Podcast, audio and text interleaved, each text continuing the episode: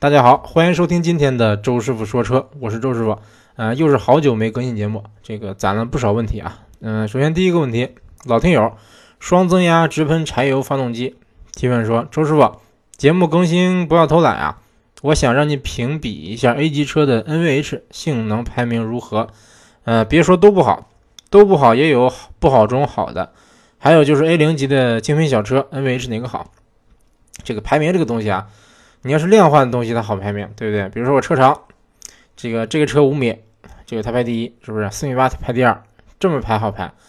嗯，那你说这个 NVH 它其实比较怎么说呢？它没法量化，它比较抽象，比较主观，啊，所以说不太好排啊。那我简单排了一下啊，但是我感觉可能意义不大，呃，仅代表我个人的看法，代表我个人的观点。然后。呃，而且这个这个，嗯，我评价我评价这些车 NVH 的基础啊，是是我开过他们的这个这个，比如我当时开过那款车，我对它印象怎么样？呃，当时给我感觉怎么样？呃，然后就是这个仅限于我开过的那个配置啊。一般来说，我是大部分试驾的，试驾的来说，试驾车大多数顶配啊，啊，也有个别情况它不是顶配，以这个为基准来来来排名。呃，所以说大家就听听得了啊，听听得了。呃，然后一共十款车，第一名。是这个上海大众、上汽大众的零度，呃，虽然周师傅特别不喜欢大众啊，但是说说实话，这个所谓的宽体轿跑零度，它的隔音其实可以啊，嗯，我算是给它一个比较高的评价。呃，第二就是明锐，其实怎么说，它跟零度差不多，嗯，就是开起来明显就给人感觉很安静，包括这个 对这对什么噪音呐、震动的抑制啊都挺好，就是给人感觉质感不错。嗯，但明锐没有说零度那么。夸张啊，这个但零度也不算夸张，零度就是给人感觉啊挺安静，呃，有点，因为我当时是刚试完帕萨特顺这个顺带脚捎带脚就试了一下零度，给我感觉就是零度它的这个 NVH 跟帕萨特比，但是有差距啊，但是呃其实它的 NVH 你跟一些呃比较比较渣一点的这些 B B 级车比的话，其实也没有差多少。明锐它就是算是在这个 A 级车里算是比较安静的，NVH 做的比较好，然后这个。第三名是这个日产轩逸，这个轩逸不用不用跟不用说太多了吧？基本上来说，日产的车，嗯，都比较安静，包括这个，嗯，所谓的质感吧。这个反正反正我个人觉得，日产它不光沙发舒服，它这个其实 NVH 做的也还可以。嗯，但是这个轩逸它是属于一个是你跑到一百二以上，它风挡有点大；另外就是它这个冷启动的时候，嗯，转速很高，转速要超过两千转。这个，嗯，怎么说呢？哎，其实其实这个这个这这个级别所有车的怎么说？怠速他们这个冷启动怠速的这个转速我还没有没有对比过啊。但是日产，因为我之前在日产卧底过，当时这个这些日产车我基本上都冷启动过，嗯，感觉就是转速真高。但是正常的话，正常情况的话，开起来以后，包括这个这个发动机热了以后，它的怠速的声音都不大，震动也不大。然后第四，嗯，是这个东本田思域，啊，思域这车周叔比较熟啊，我也不多说了。这个思域主要的噪音就是一个是冷启动声音比较大，呃，如果是正常启动的话，嗯，我感觉怠速的声音稍微有点大，然后怠速的这个震动也能感觉到，就是如果说你仔细的这个摸方向盘，或者是你你你，比如你脚踩在踩在这个刹车上，嗯。不对，踩刹车很可能感觉不大。这个你比如说手摸着方向盘，你感觉这个好好像是有一点震动的感觉啊，是它是会传过来的。虽然说它这个是个电电动助力的方向盘，但是呃感觉有点震动。另外就是说这个思域它，我感觉它，比如说这个你加速的时候啊，开始这个这个这个这个，比如说匀速行驶，然后你突然加速，轻轻的加速，这个转速可能攀升到两千以后，呃如果说你用的是半合成机油，它这个。我感觉发动机噪音稍微有点大，如果是全合成的话，是这个声音声音会小得多。但是因为最近我是刚从全合成换成了半合成，所以说最近这个我感觉这个发动机声大了一点。然后这个思域跑高速的话，其实说实话风噪稍微有点大，嗯，胎噪，嗯，胎噪也稍微有点大，因为那个思域原厂配的这个胎，嗯，怎么说呢？这个这个横滨的这个胎，嗯，说实话它叫静音胎，但是一点都不静音。呃，其实说说到这点，我想吐槽一下。其实你要是评 NVH，这个很大程度上，比如说这个你跑跑到八十，跑到一百，跑到一百二，它的这个这个胎噪，呃，是会很会影影响你对 NVH 的判断。但是那个，但是呢，这个你像一些 A 级车，他们的啊不同的配置配的胎不一样，对不对？你比如说有某些某些车型啊，它可能说低配给你配个韩泰轮胎、锦湖轮胎，然后顶配给你来个米其林，给你来个马牌，对不对？那你试驾顶配，感觉哇，这这个这个感觉这个 NVH 挺好，对不对？你比如说像零度，它顶配是给你配的马牌轮胎，但是低配。因为我忘了是是什么什么轮胎了，反正这个绝对是跟顶配不一样啊，所以说我因为我试驾的是 1.8T 的顶配，嗯，那这个他给我的给我的印象挺好，是因为这个是因为一个是它 1.8T 大排量，另外就是它这是一个顶配，配的是马牌轮胎。如果说你说哇，我买的低配，怎么这噪音这么大呀？啊，这个周师傅不负责啊。好，接着说，嗯，思域排第四啊，就有人说周叔你是不是给思域这个 是不是充值了或者怎么着？并不是啊，其实思域说实话。嗯，你跟老尤其尤其跟老思域比啊，它其实隔音确实是有一个不小的提升，但是说能不能排到第四，我个人感觉啊，其实反正我我我主观主观印象来说，我给它排第四。第五是雷凌卡罗拉并列，嗯，主要就是风噪大一点，这个跑了一百二以后风噪大一点。如果是你市区开的话，其实是很安静的，嗯，这个 NVH 做的不错。然后这个福克斯，下面是福克斯。其实福克斯主要的问题就是胎噪比较大，因为它这个，嗯，其实不光福克斯啊，整个这福特车系它爱给你配这个比较宽的轮胎，所以说，呃，轮胎越宽，胎噪也越大，对不对？而且这个福克斯，我试的是无论是老福克斯，包括这个这个现款福克斯，它这个我给这个轮胎给我感觉比较硬，这个轮胎越硬的话，它一般来说胎噪就会大一些。这个反正，但是啊，其实福克斯的。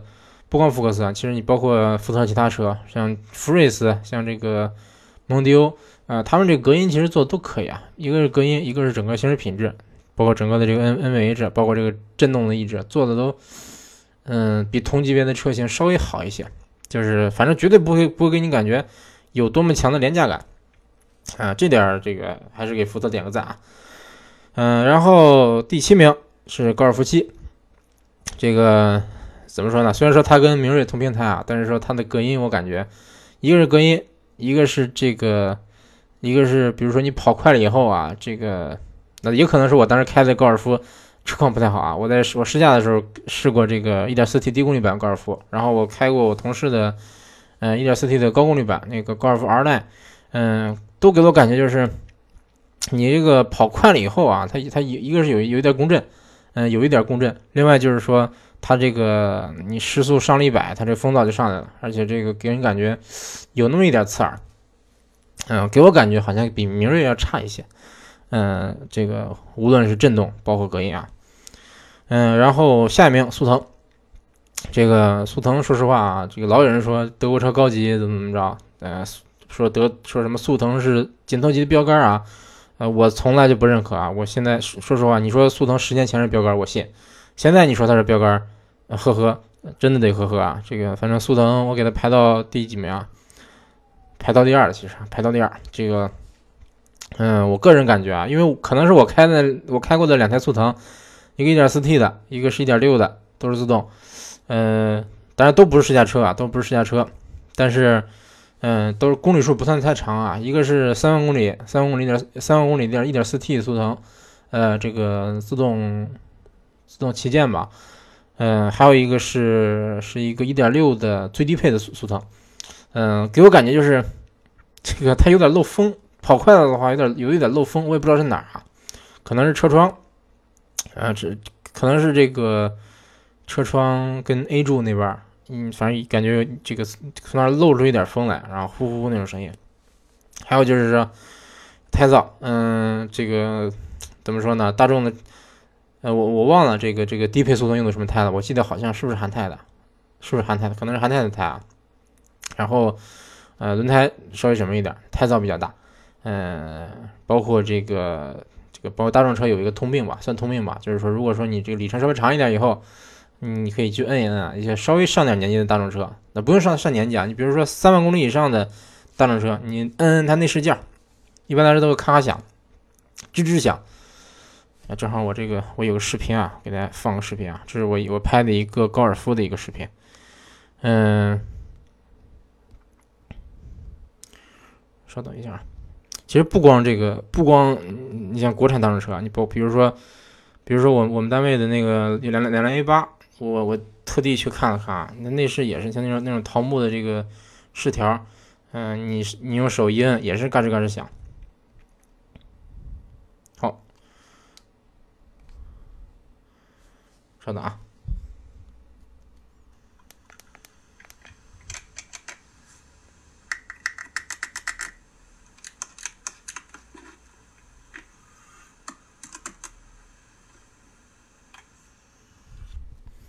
基本上就是这感觉啊，就是，嗯嗯，内饰的那些塑料件啊，不光塑料件，包括你门把手这些地方，就是你你稍微一动它都嘎吱嘎吱响。呃，不是个例啊，这真不是个例，反正我接触接触过很多大众车都这样。嗯，所以说，我碰巧我开过的那两两台速腾啊，都都有都有这个感觉。嗯，但是有虽然说你用手去摁，它会嘎吱嘎吱响，但是说，嗯，平常的共振其实不算多。嗯，异响其实不算太多，可以接受。嗯，基本上就这样啊。虽然说有老有人说大众装备工艺好啊，但是我不知道为什为什么会出现这种情况。嗯，那速腾我给它排到第二，然后这个到第一是 这个昂克赛拉。嗯，因为怎么说呢，昂克赛拉这个相信大家提到昂克赛拉，可能第一个想到的就是隔音不好。虽然说这个最近改款的昂克赛拉说，就我感觉哈，可能隔音有有点提升，但是，嗯，怎么说呢？提升效果不大。嗯，其实我也我也纠结过啊，是昂克赛拉和这个速腾这俩哪个排的靠前点？最后我是把昂克赛拉排到了第一。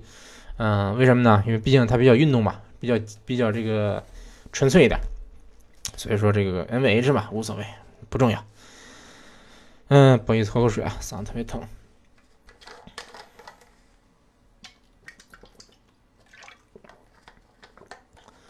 然后说一说这个，呃，他问了一下 A 零级精品小车的 NVH 啊，说实话啊，精品小车 NVH 这个，嗯，不用我说，估计你也猜到了，没有太好的。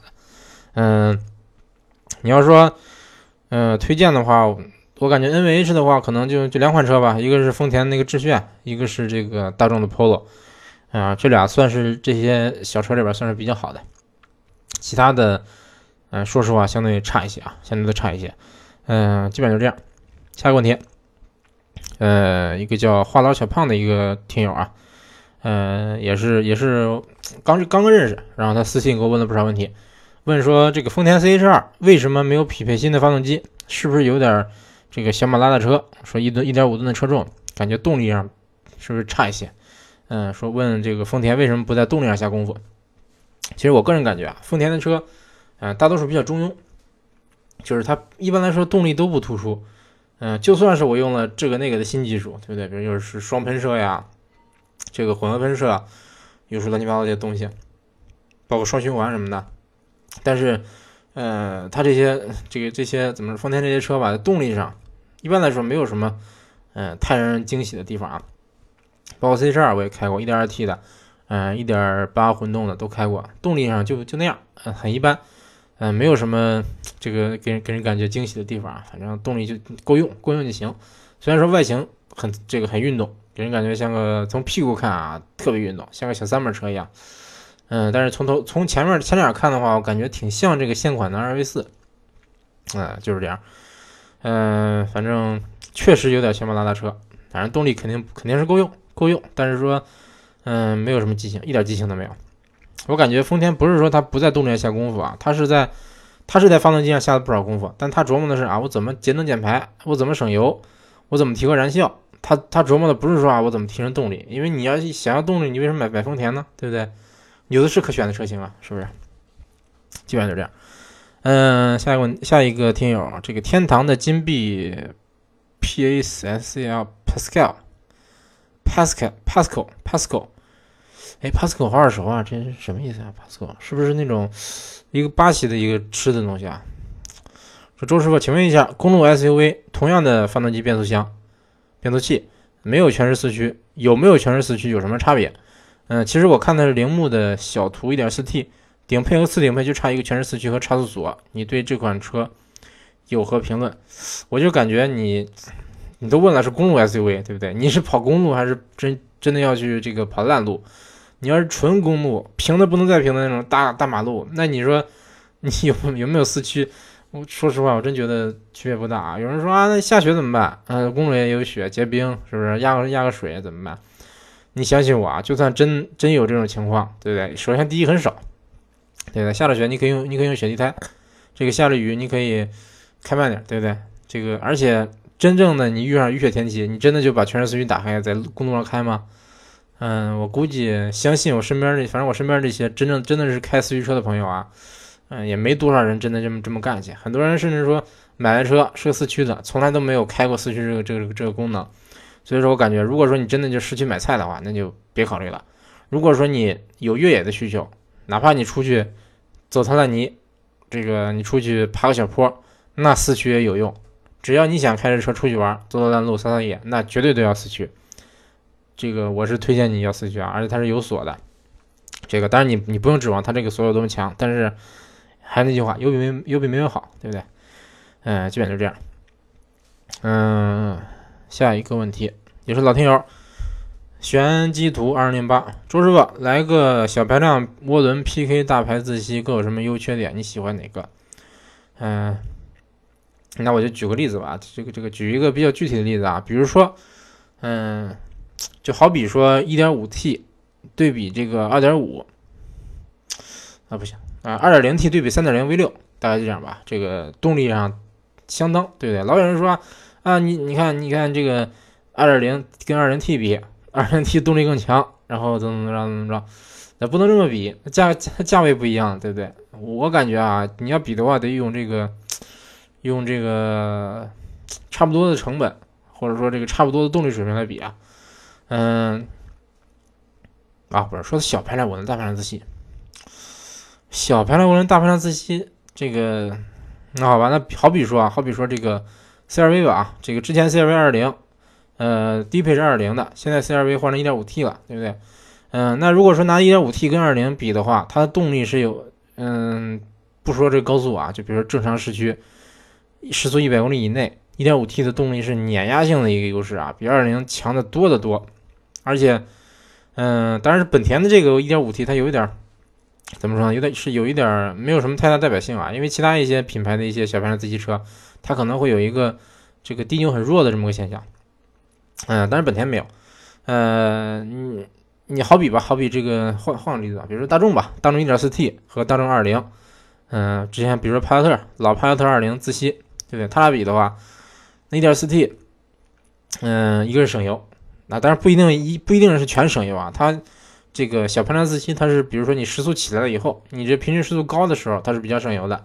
另外就是说，你就比如说你需要加速的时候，你你在市区，这个你你不需要太高的转速，但是你需要加速的时候，这个小排量这个小排量的这个涡轮发动机吧，它因为扭矩输出比较早，你可能两千转，甚至说一千五百转，甚至更早就能输出最大扭矩了，对不对？但是你要是大排量自吸的话，嗯，它转速要拉得高一些，才能才能真正的这个这个把这个马动力发挥出来。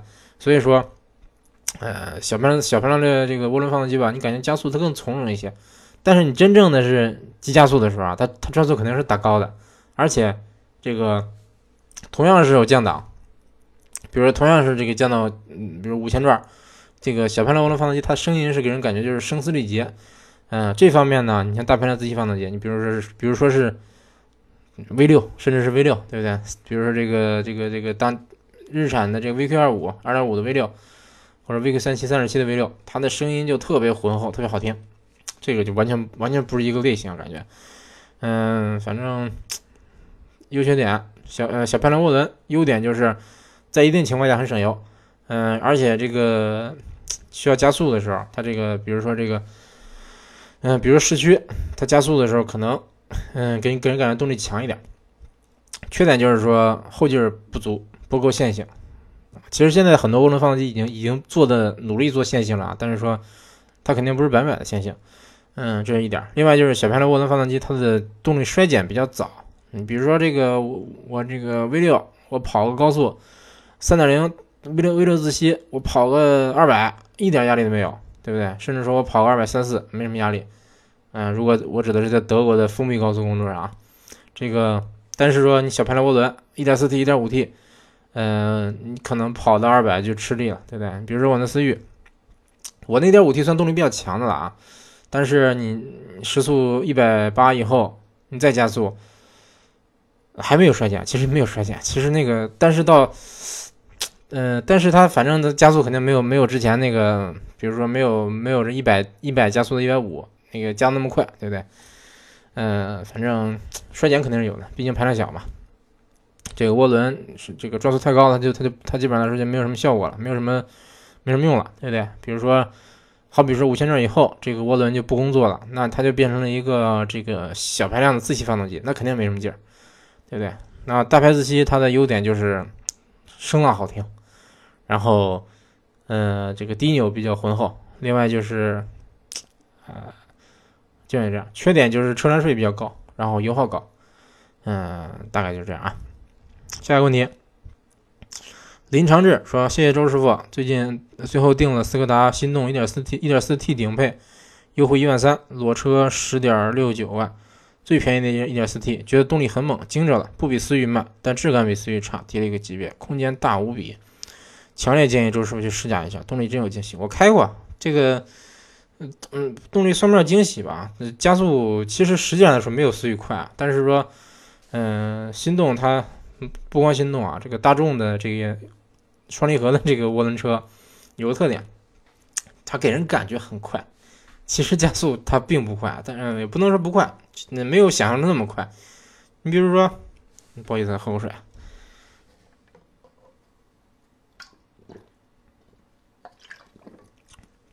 你比如说我去，我去这个，比如试驾 CC 二零 T CC。其实它是百公里加速是个七秒多的这个水准啊，像我们这儿加乙醇机油，它可能还到不了七秒，可能是甚至七八秒的这种水准，接近八秒百公里加速啊。但是它给我的感觉哈，感官上的这个刺激啊，S 档地板油那个那那个双离合那吭吭吭那个那叫什么铿锵有力的换挡，包括那推背感，给我感觉这好像就是个百公里加速五秒的车。嗯，这这反正给给人感觉很夸张啊，但实际如果你真正真正去这个这个计时去算的话，真测一测百公里加速几秒的话，它并没有想象的那么快。包括这个前段时间开同事的那个 1.4T 高尔夫二代它是个150匹的一个高功率版 1.4T，但是给我感觉就是这这车比思域快多了呀，快的多的多了，给我感觉好像这好像百公里加速是六七秒这个样子啊，感觉上是这样，但实际上其实它跟思域跑跑不过思域，这个。这个反正为什么这嗯我这个先就之前我在节目里说过了，双离合嘛，接近手动挡，手动挡呢就是我我换挡是不是换我离合一松，油门下去，那立马这个动力就上来，对不对？前段时间我看我们家手动挡车，带我一个同事练车，我就试了试这个地板油，比如说这个包括这个降档补油，转速直接拉高拉到六七千转，那推背感直接就是我时速六七十，我我一个降档补油拉到。嗯，降到二档，大概降到二档，然后转速非常高，这时候都能都能直接挠胎，那推背感都非常强。推背感给我感觉好像比我的思域都都都都强一点，但是真正你算算加速，那那个我我家那小车是百公里加速大概是十五秒的水准，十五秒多，所以说这个怎么说呢？感觉不要被感官欺骗了，对对？一个是加速。什么所谓的推背感？推背感强的车，它未必加速一定快，对不对？有的车它就是给人感觉哇好慢，但是你但是实际实际是很快的。你稍微就是稍微一什么，对不对？稍微稍微一脚油门下去一百多了，对不对？嗯，而且有还还有一些车型，尤其是比较比较便宜的车型，它就是实际来说，它跑的还没有多快呢，但是你感觉已经很快了，对不对？有的车型它可能已经时速已经跑到跑到一百五了，给人感觉好像才七八十八九十。这个绝对不夸张啊，一点都不夸张啊，基本就是这样。嗯，下个问题，有梦想的打野周叔你好，我想问二点五的阿特兹十九寸轮胎耐心耐用性好吗？想买，但怕轮胎太不经用。我上班一公里路，水泥路，很多地方烂了，坑洞有点多。嗯，出行必走的路，出去以后就是柏油路、高速。嗯，这 这个问题，嗯，这。你不用问我啊，你心里肯定清楚啊。这个阿斯二，这个一点是这个十九寸轮胎，特别容易鼓包啊，特别不耐用啊。这稍一稍一蹭就轮胎就废了呀，对不对？特别容易鼓包。就算你你平常平常这个平常马路上开还容易鼓包呢。比如说你在你再走个这个这个带坑洞多的这种水泥路了，对不对？你这种情况你就别买一，别买这个二点五了，是不是？你可以买二买二零的，二零的它是十七寸的胎，哎，十七还是十八？它扁平比没有这么扁，就没有这么薄。这个如果是很平的道路啊，这个十九寸胎肯定是，嗯，反正效果看着很爽啊。我之前其实也考虑过，考虑过二五瓦字，十九寸胎这说实话 有点那什么，有点捉急。嗯，HJ One 字儿一个万符号，QW 说老师，哎别叫老师，铃木启悦值得购买吗？有传说中那么省油吗？问号。嗯，值不值得买？说实话，这车我在路上没怎么见过。嗯，我个人不是太推荐。嗯，因为我都见过展车，给我感觉做工很糙，非常非常糙。然后我上论坛看过他的这个口碑啊，反正给人感，嗯，给我感觉小毛病多一多一点啊。我看看有不少这个这个小问题的反馈。然后这个有传说那么省油吗？这车我感觉你再费油能费到哪儿去？我我估计。油耗肯定是不高啊，这个铃木车本来就本来就算比较省油，再加上这个小排量手动挡，是不是？它能能能费到哪儿去？油耗顶天能能能到能到八个油吗？我感觉够呛。反正我感觉这个车主要是没有什么没有什么实质性的卖点，就是没有什么突出的地方。啊，让我选的话，我肯定不会首选这款车。好，哎，今天录到这儿吧，这个。最近周师傅身体不身体不适吧，算是啊，也不知道什么病了。反正最近这个不能长时间坐着。其实严重的时候就是，嗯，一坐一坐就疼，开车都疼。后来就是躺着，这个尽量把这个座椅调躺一点，还行，舒服多了。这两天好一些了，可以录节目了。前几天我还我还愁呢，我说哎呀，这怎么录节目呀？站着录呀，难受。反正希望大家注意身体啊，这个。嗯，怎么说呢？人是铁，饭是钢，身体是革命的本钱，所以说保重身体。那行，这期节目先录到这儿啊，感谢大家收听这一期的周师傅说车，下期节目再见。